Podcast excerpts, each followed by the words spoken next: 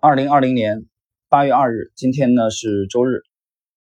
量化投资神话进西蒙斯啊，我们今天呢进入了这个新一集的内容。这一集呢，我们从西蒙斯发现了一个怪才啊开始。这个怪才呢，当时呢只有十九岁，就是西蒙斯当时其实急于找人来帮他写这个电脑程序啊。这个年轻人呢，毕业于啊这个他这个是在。加州理工学院啊，但是被开除了啊？什么原因？他的名字呢叫格瑞格·胡兰德。这个胡兰德非常的聪明有创意，但是呢，他得了一种这个注意力缺失的啊，这这种病症，所以他很难集中注意力，好几门的课的成绩比较差。呃，所以后来校方啊啊就把他给，而且他在校期间啊，主要关注于经营一些高赌注的这个交易。朋友们呢，就是同学们开始集资给他。然后买股票这个选择权，碰到了一九七八年美股回暖，那么两百美元的他这个本金呢，迅速的就翻了十倍啊，达到两千。这种情况下呢，他就在美林开了一个账户啊，然后自己开始操作。最终呢，其实美林美林证券呢控告他啊违反条款，终止了他的投资冒险，学校也把他开除了，所以他觉得特别沮丧啊。但是这天早上七点钟，他接到了吉姆·西蒙斯的电话。啊，西蒙斯呢是从加州理工学院的一位研究生啊那里听说了这个胡兰德啊这个年轻的怪才，他没有经过授权啊私自交易的事情，他对这个年轻人的大胆啊以及对金融市场的了解留下了深刻印象，所以西蒙斯马上就开出了九千美元的年薪啊，在当时啊这个还是比较有诱惑力的，然后还可以这个。分享公司的获利，邀请他啊来替这个，嗯，就是他自己的这个 Limroy 这个公司啊基金来编写程序啊，这个对于一个孩子来说，不过胡兰德后来回忆啊这段经历的时候啊，他其实讲了他对西蒙斯的这个邀请还是非常有戒心啊，因为这个吉姆这个公司啊听起来好像。在做什么不可告人的勾当一样，但是最终他还是答应了。他反正当时也没有其他的地方可去嘛，已经被学校开除了。这样的话呢，胡兰德搬到了长岛。呃，他先跟西蒙斯的家人一起住了这个几周。呃，当时其实挺穷的啊，也也没有这个驾照，所以西蒙斯还借了他一辆这个呃自行车啊，来做这个这个啊平时的交通所用。在办公室里呢，那个胡兰德这个穿。啊，发发现了这个西蒙斯的穿着非常的随意啊，穿了一个穿了一个这个呃开胸的套头衫啊，一个一个普通的这个鞋啊，乐福鞋。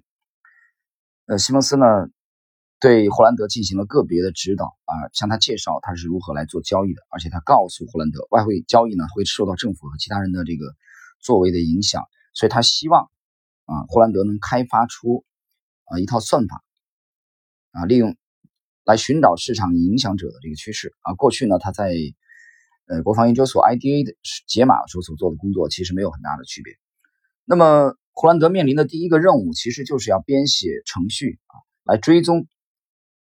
这个西蒙斯这家新公司的绩效。结果不到六个月的时间，胡兰德的这个数据呢显示出非常令人不安的亏损啊，西蒙斯的基金开始亏损，因为西蒙斯转做证券债券交易以后开始失败，客户呢不断的打电话来啊责难。这个时候，西这个西蒙斯其实是有一些呃焦虑啊、挫折，而且有些灰心丧气啊。他跟霍兰德沟通的时候啊，甚至有一次都啊几乎是聊到了啊自杀的这个呃这个这个话题，所以让霍兰德一度会质疑说啊，他他的老板啊是不是有这个呃这种不好的这种想法？但最终啊，西蒙斯还是走了过来。啊，从这个呃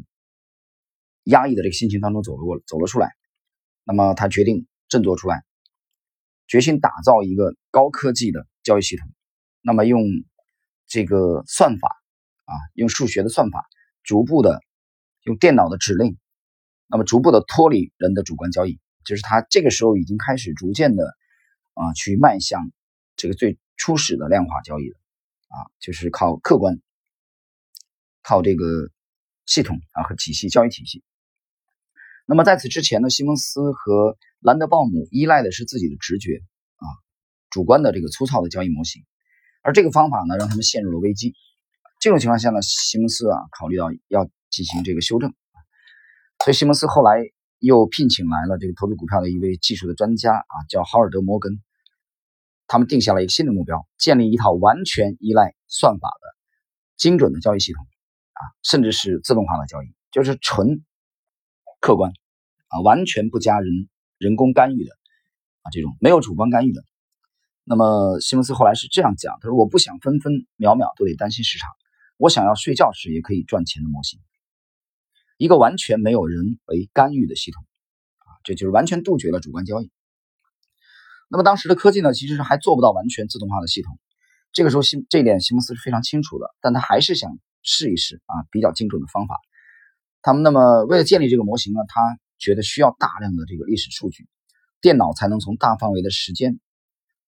当中啊找到持续而且重复出现的这个价格模式。于是他从世界银行啊的各个地方买来一堆的书籍，也从各个时期的交易所买来一卷又一卷的磁带，每一卷都是。当时的这个啊，比如说商品的啊、债券、货币的价格，时间最早可以追溯到几十年前啊，甚至是二战以前。但这东西都是老，都是老物件啊，所以别人在别人眼中这几乎都是垃圾，没什么用。但是西蒙斯认为这些垃圾，所谓的垃圾古董、老古董，有可能对他的这个新的教育体系的建立啊，是一个会出现一个巨大的帮助。那么这种情况下，其实胡兰德也调动了自己的关系啊，利用他的人脉。啊，去搜集尚未电子化的一些这个利率的历史数据啊，包括西蒙斯的助手啊，他的办公室主任的这个经理啊，凯罗阿尔伯凡啊，也去帮他搜集啊，包括《华尔街日报》啊之上的一些相关的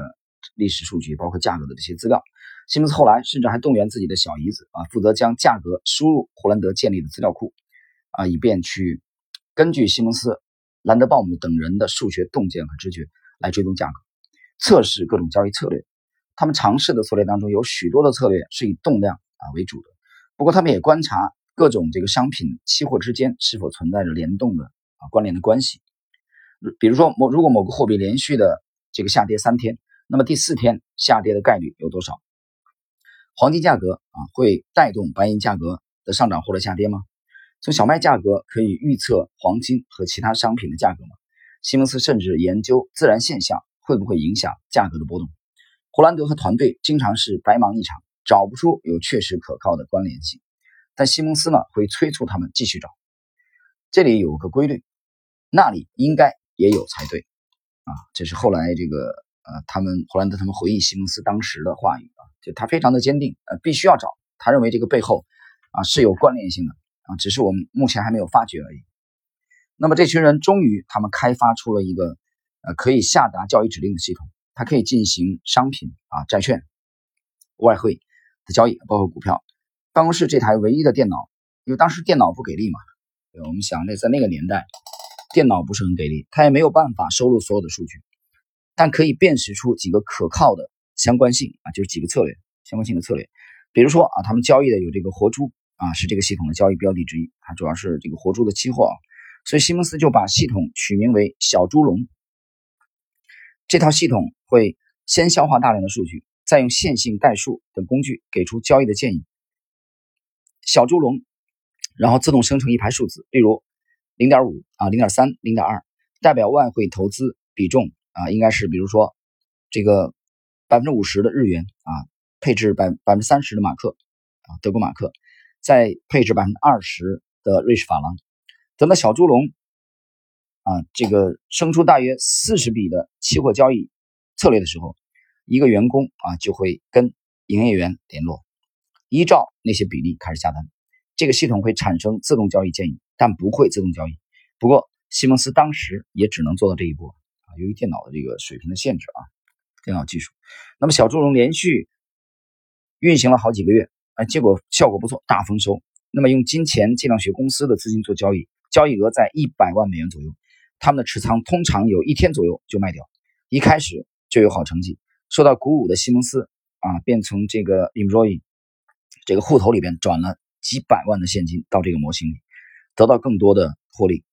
接着发生了一件这个出乎意料的事情，就是这个电脑系统对马铃薯啊，就土豆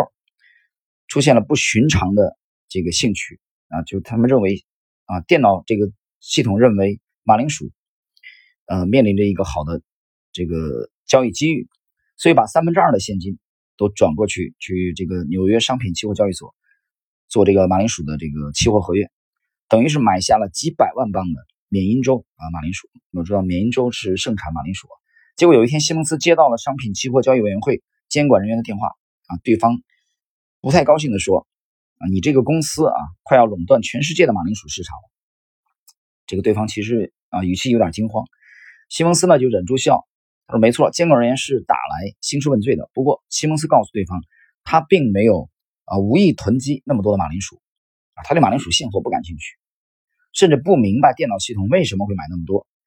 但是没关系，商品期货交易委员会一定能了解。就是西蒙斯啊，这里边他跟对方解释，这个是我们的策略啊，是电脑的策略，并不是人为主观的判断啊。我对你的这个囤积现货大量的马铃薯没有什么兴趣。他在安慰对方，结果商品期货交易委员会竟然没有看出来啊这起意外的滑稽之处，他们出清了西蒙斯的马铃薯持仓。导致西蒙斯和他的投资人亏损了几百万美元。没多久，西蒙斯和鲍姆就对这套系统失去了信心。没错，他们看得到的小猪笼的交易盈亏都很清楚，但他们不知道这个模型的交易决策背后的原因。也许电脑交易模型最究终究还是不行的啊！他们心里当时在想：说这电脑纯电脑交易行吗？完全没有人工干预啊，没有主观的判断，这可以吗？这时候又产生了质疑。那么，霍兰德在一九八零年的时候辞掉工作，重返了学校。他没念完大学，啊，他想修完他的学位，而且他很惭愧，没有能协助西蒙斯在电脑交易系统方面有多大的进展。他他不懂西蒙斯和鲍姆所使用的数学，再加上一个人孤孤零零的，所以几周之后，他向同事透露自己而且是同性恋，所以同事们努力啊让他感觉到自在。但是当时的那个同性恋，大家想一想啊，其实已经显得格格不入了。我们知道这些年啊，西方的这种，比如说婚姻啊，这个才才可能有一些接受啊。在那个年代，你想是个同性恋，那不是本人就要承受很大的压力，再加上周围同事们、朋友们的这种啊怪异的眼光。霍兰德后来回忆说：“我觉得加州啊比较有机会碰到合得来的人，有些事情比金钱更重要啊。”这点他和西蒙斯的这个呃。可以说发展的方向啊有了一定的分歧。那么后来，呃，霍兰德也取得了很很好的成就啊，他成为了这个亚马逊和这个 Microsoft 微软的这个就是人工智能的方面的专家啊。当然这是后话啊，就是霍兰德正式的离开了